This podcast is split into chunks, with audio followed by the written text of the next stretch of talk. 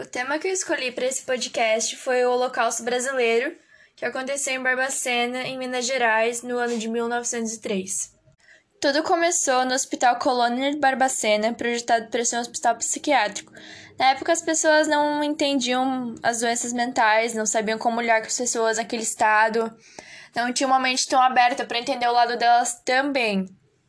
E as pessoas, os parentes, amigos, acharam que esse hospital seria uma luz no fim do túnel, uma esperança de ver seus familiares melhorarem. Mas na verdade virou um destino de desafeto com homossexuais, militantes políticos, mães solteiras, mendigos, alcoólatras, negros. Também podemos citar sobre os insanos, que é a teoria eugenista que sustentava a ideia de limpeza social, que fortaleceu o hospital e justificava todos os abusos. E isso tudo acontecia, tipo, de preferência no local onde a vista não pudesse alcançar. Ou seja, qualquer pessoa que tentasse ameaçar a ordem pública era mandada para a colônia, como eu comentei antes. Mães solteiras, prostitutas, qualquer pessoa que não tinha nenhuma doença era mandada para a colônia. Então, em 1930, o local que foi projetado para abrigar 200 pessoas tinha mais de 5 mil e 70% não tinha doença alguma, como é, se eu tivesse os sintomas de tristeza, estivesse desanimado, eu ia mandada logo pro colônia e não teria nenhuma desculpa para eu não ir para lá, porque eu estava doente com algum problema mental. Como eram mais de 5 mil pessoas, acabava não tendo cama para todo mundo, então eles começaram a colocar capim no lugar das camas. E esse absurdo foi recomendado para outros hospitais no Brasil. Agora eu vou explicar um pouco como funcionava o Colônia. Eles colocavam as pessoas dentro de trens nos vagões de carga de vários lugares do Brasil e mandavam para o Colônia.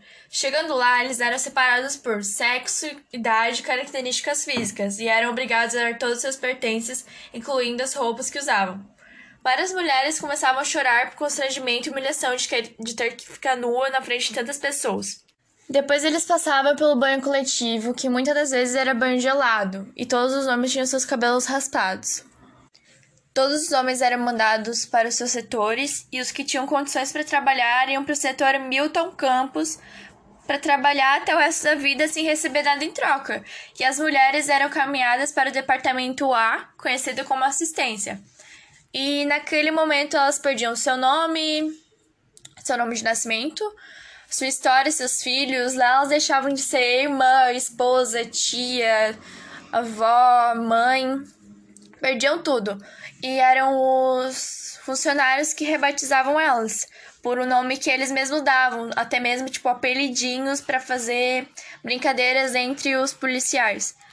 Muitas dessas mulheres vinham de famílias ricas com muito dinheiro, filhas de fazendeiro que perderam a virgindade ou que foram abusadas, ou até mesmo que tinham um comportamento que não era adequado para a época. Durante o dia, os pacientes ficavam completamente nus. Lá até tinha roupas, mas por algum motivo que nem eu consegui entender, eles ficavam completamente nus. É, tinham cadeira elétricas, passavam por todos os tipos de tortura possíveis que eu não consigo nem imaginar o que são. Tem muitas outras coisas que eu gostaria de falar aqui, mas não vai dar por causa do máximo de tempo. Mas é isso, espero que vocês gostem do meu trabalho. Me esforcei bastante e é isso.